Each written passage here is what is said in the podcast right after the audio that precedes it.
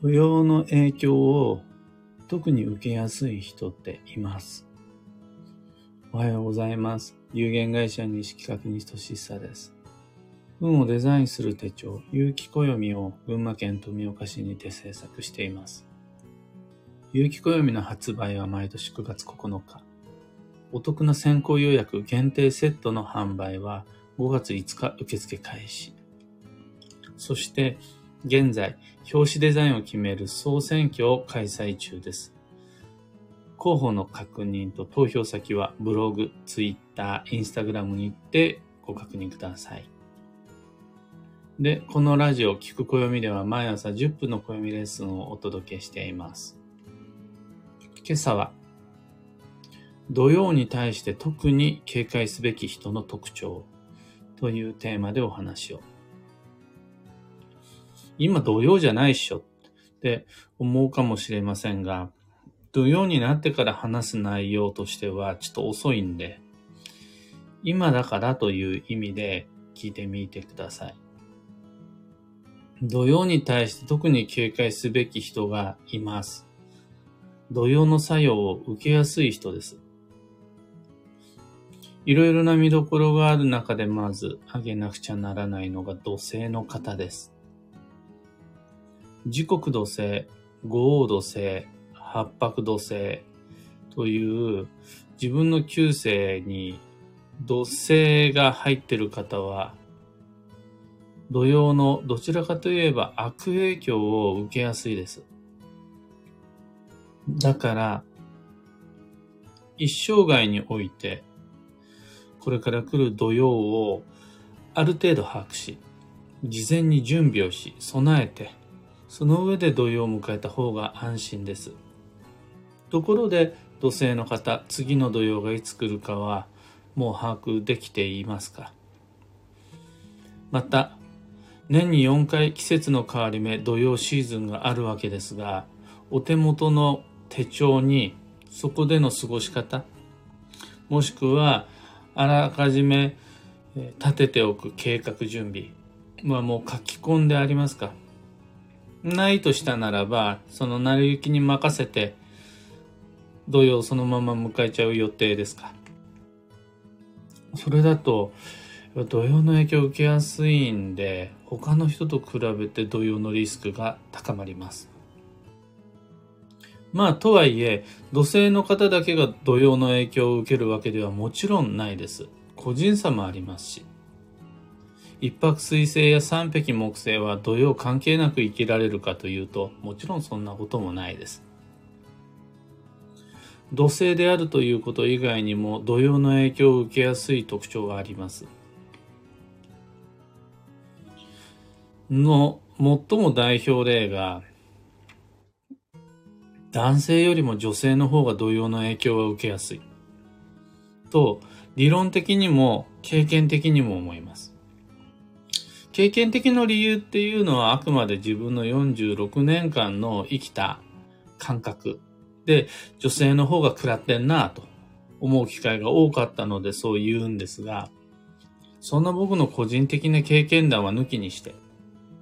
理論上も女性の方が自然の影響は受けやすい。なぜならば、えー、男性が陽の役割に対して女性の方が陰の役割を持っている。から、土曜だけに限らず、月齢であるとか、あとは運勢とかも、感性の存在、冷静に溢れた存在である女性の方が、その影響を受けやすいと考えられます。ということは、女性の皆々様、次の土曜が何月何日に始まって、何月何時で終わるということはもうすでにご自身のスケジュール帳の上で確認し、そこで土曜へ向けた行動計画練ることはできていますか？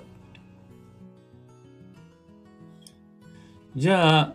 男性は一切影響を受けないのかというと、もちろんそんなこともないわけです。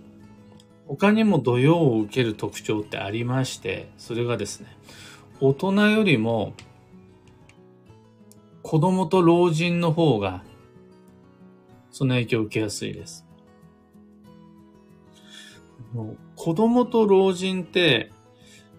バリバリの成人と比べて様々なことに対する耐性が弱いです。実は土曜を食らいやすいだけじゃなくて、風邪もひきやすかったりとか、世の中の影響を受けやすいです。例えばその影響ってそうですね、消費税が上がったという影響を受けやすかったりとか、気温が上がった下がったの影響を受けやすいのが子供と老人です。これが、例えば、二十歳そこそこのピチピチ状態であるならば、多少の気温の浮き沈みであるとか世の中の変動に対しては、その抵抗力で乗り切ることができるんですが、小さなお子様や、とは、70、80、90のおじいちゃんおばあちゃんは、やっぱり、もろに食らうんですよね、その悪影響を。なので、自分自身がそうだというだけではなく、自分の近くに子供がいる、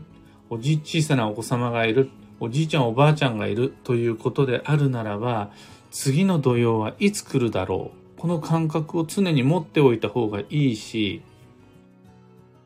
ちょっと宣伝すると、西企画が発行する壁掛けカレンダーは土曜めっちゃ目立つように記述してあるので、これをリビングにかけて家族全員で土曜を把握しておけると安心です。小さな子供に対して、あとは高齢のおじいちゃんおばあちゃんに対して土曜気をつけなよって言っても、なかなか気をつけるのが難しいので、周りの家族みんなで気をつけてあげる方が良いです。そのためには家族全員で次の土曜いつかを把握できる体制整えておけると安心です。じゃあ、ピチピチの20代や、まさに働き盛りの中年壮年層の男性女性は土曜の悪影響を受けないのかというと、当然そん。なこともなくてですね。僕自身土曜の荒波を食らうこといっぱいあります。じゃあそれはどのような時なのか。どういう状態の人が土曜に対して特に警戒すべきなのか。これはね、疲れです。疲れてる人は土曜の悪影響を受けやすいです。もろかぶりします。精神的な疲労、つまりストレス型の人、または肉体的に疲労困憊の人、疲れ果てている方は、他の人と同じように土曜を過ごしても、より多くの土曜の悪影響、不安定な季節の変わり目の悪影響を食らうことになります。だから、今現在特に疲れていない、肉体的な疲労を感じない、という方も、ちょっと先見てみてください。これで、お彼岸が終わって、卒業が終わって、新年度が終わって、新しい、あ、旧年度が終わって、新年度を迎えます。4月に入ります。新しい体制の中、新しい職場において、新しい人間関係と向き合いながら、疲れるかもしれないな。てか、確実に疲れんな、この先という予定を持っている方は、その先に待っている土曜がいつからなのか。これをしっかり先読みしておいた方が安心です。疲れたら考えるわ。だと、スケジュール調整が難しいです。ちなみに、次の土曜は2023年4月17日の15時35分頃から始まります。その前段階で疲れるようなことになりそうな方は自分のスケジュールをしっかり整えて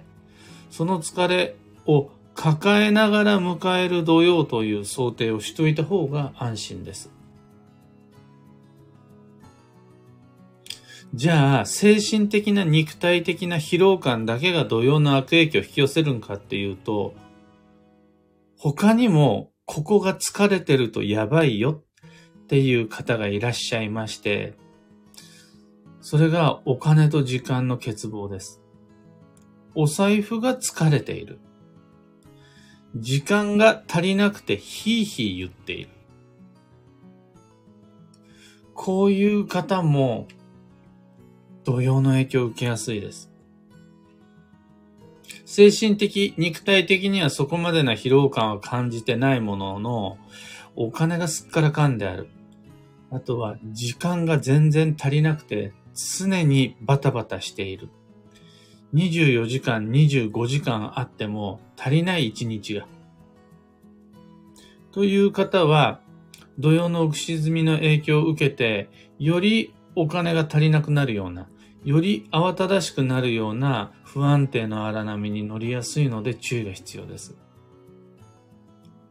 そうすると、実はお金を持ってない人ほど土曜の衝動買いへの警戒が必要です。時間が足りない人ほど、しっかりとスケジューリングされた、あらかじめ計画段取り打ち合わせ、予定を立てた土曜期間が土曜前に求められます。土曜に入ってから土曜のスケジューリングするんでは遅いので。そして、最後に職業の話なんですが、土曜中は接客業の方が要注意です。接客業の方は土曜と満月に注意ですね。クレームが増えるとか。クレームは毎日のようにあったとしても悪質なクレームが増えるとか。飲食業の方であるならば悪酔いのお客さんが増えるとか、あとは仕入れが読めないとか、備品が足りなくなるとか、現場のじゃあ調理機材であるとか、あとは美容師さんだったらドライヤーとかが壊れるとか、エアコンが不調になるとか、いう影響がよく聞きます。あります。そうすると、今の仕事ってどんな業界、業態であったとしても接客の割合がどんどん増えてきていると思うんですが、ご自身が接客業をしているということであるならば、土曜いつ来るか知っておけると便利です。また宣伝になるんですが、接客業の方は職場に、事務所に、バックヤードに有機暦の壁掛けカレンダーがあるとすっごいいいと思います。それで、おかしなお客さんが来た時に、ああ、土曜だね。みんな気をつけよう。っ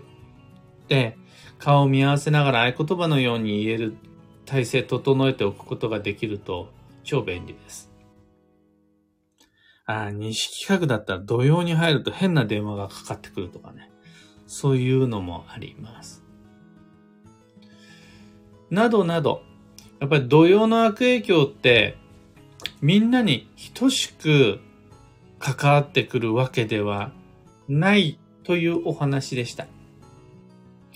春、夏、秋、冬がみんなと同じように同じ頻度で訪れるように、土曜もみんなに同じようにやってきますが、その影響力は人によって違う。立場や状況によって異なる。っていうことが分かっていると、より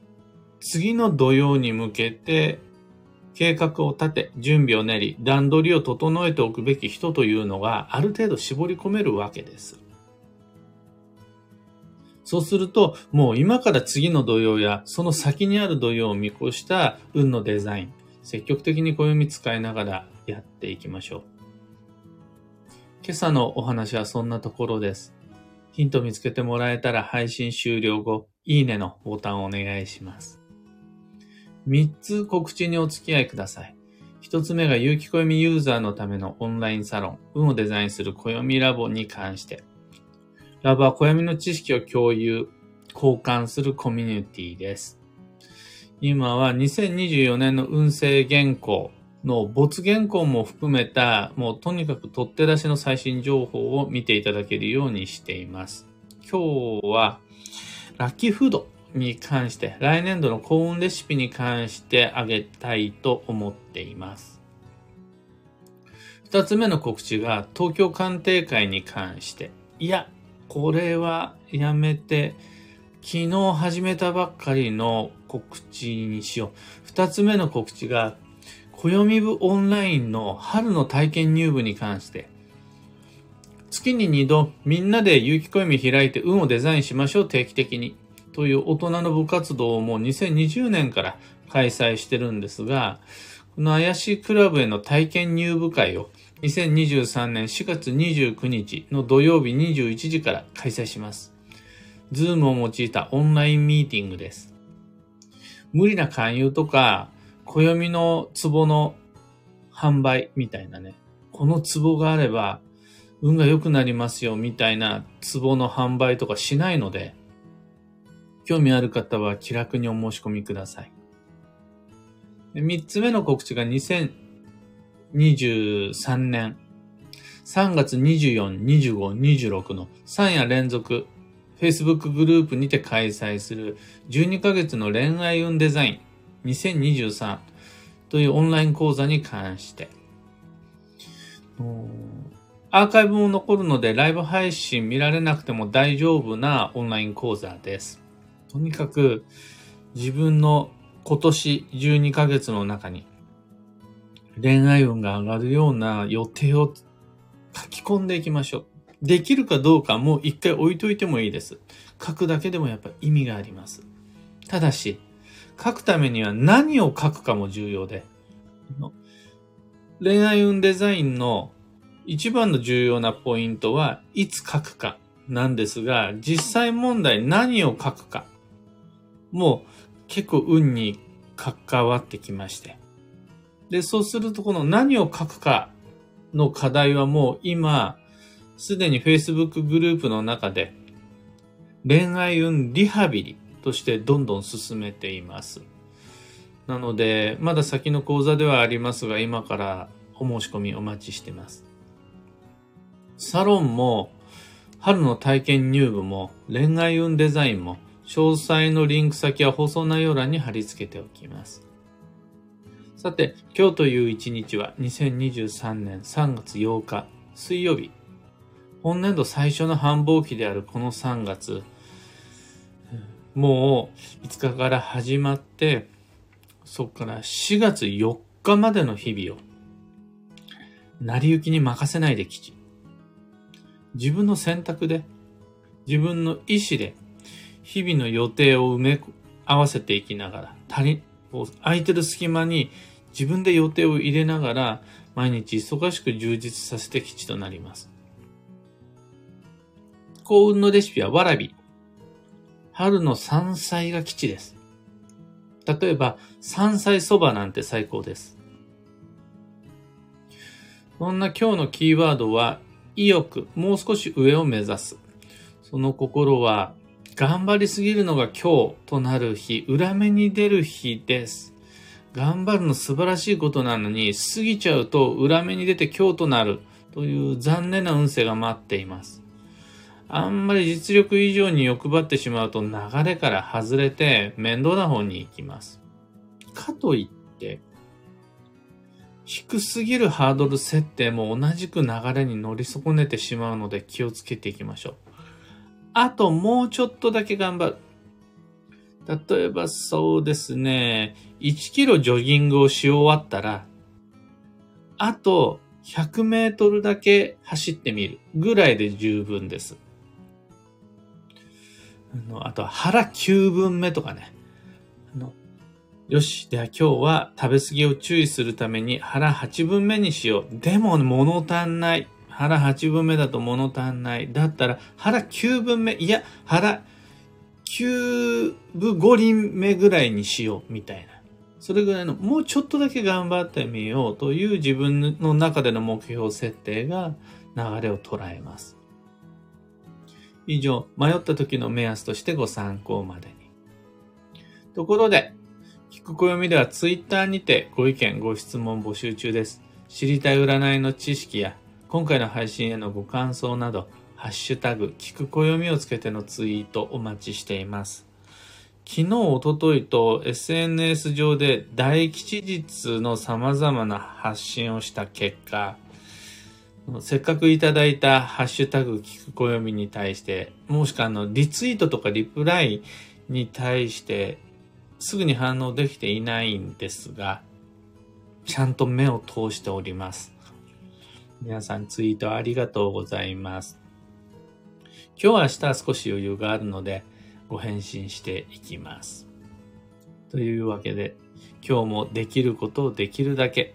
西企画西としっさでした。ってらっしゃい。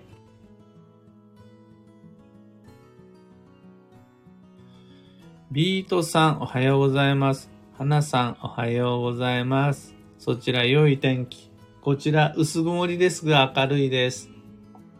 かよさん、おはようございます。石川さゆりさん、おはようございます。いつもありがとうございます。N シャンティさん、浅名じさいさん、キーボードさん、みんなみんなおはようございます。えー、漢方花子さん、ひでみんさん、ゆうさん、ようこさん、ガートもみさん、えみさん、ちななおさん、おはようございます。ハープさん、オペラさん、タカさん、おはようございます。ハープさん、ぎっくり腰は少しずつ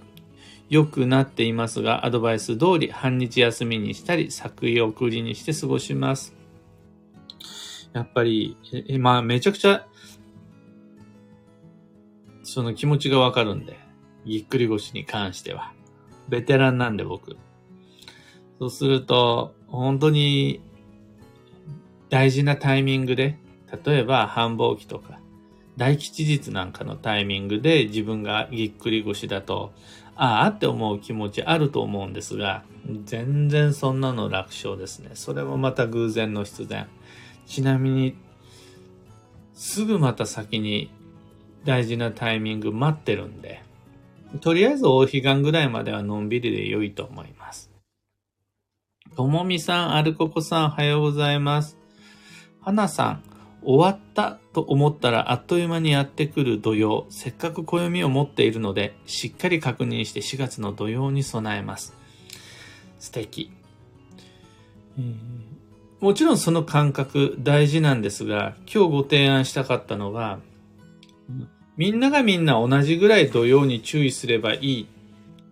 そこまでは僕も思わないんですよ。あの、冗談のように学、小学校の授業に土曜入れてくれないかなって思うことは、まあ、あるものの、全員が全員土曜の悪影響を受けるっていうわけでもないので、まあ、そこまでわがままは言わないです。ただね、特に土曜の悪影響を受けやすいという人は、絞ることできるんですよね。ああ、この人は、もうちょっと土曜気をつけてほしいなとか、あの自分自身に対しても、次の土曜は特に気をつけた方が良さそうだな。あそこら辺は仕事のスケジュール立て込んでるし、みたいな暦の読み解きができるんですよね。その場合はいつも以上にしっかり確認して、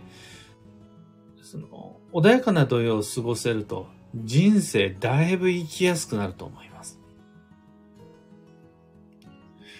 リコさん、おはようございます。シオンさん、おはようございます。遅れたのでアーカイブで聞きます。ありがとうございます。アーカイブしっかり残します。もぐこさん、おはようございます。AB ジョンプラスさん、おはようございます。ちななおさん、昨日は割れていた携帯のガラスを変えました。それだけでも吉日の終了開始できた気分です。少しずつですが、暦を見ながらできることをできるだけして流れに乗っていきます。とのこと、ありがとうございます。スマートフォン携帯って、今の時代、お財布以上にもしくはアクセサリー以上にめっちゃ運に関わるツールになりますので、その画面のガラス割れていたとしたならば、この大吉日をきっかけにアップデートできたことめちゃくちゃいいと思います。人生変わるまでは言いませんが、運は変わります、確実に。それぐらい同様、あ、同様じゃない。スマホの状態重要です。マミーさん、土曜のお話ですね。おはようございます。後でゆっくり聞きます。楽しみ。とのこと。土曜のお話です。で、全員に対して土曜は怖いぞ気をつけろっていう感じじゃなくて、今回は特に土曜気をつけた方が良い人、その特徴を実はある程度絞り込むことができるんだよっていう内容でした。土星の人、女性、子供や老人、精神的肉体的な疲労時、またお金が足りない、時間が足りないっていう時、そして接客業の方。このどれかに当てはまる方は、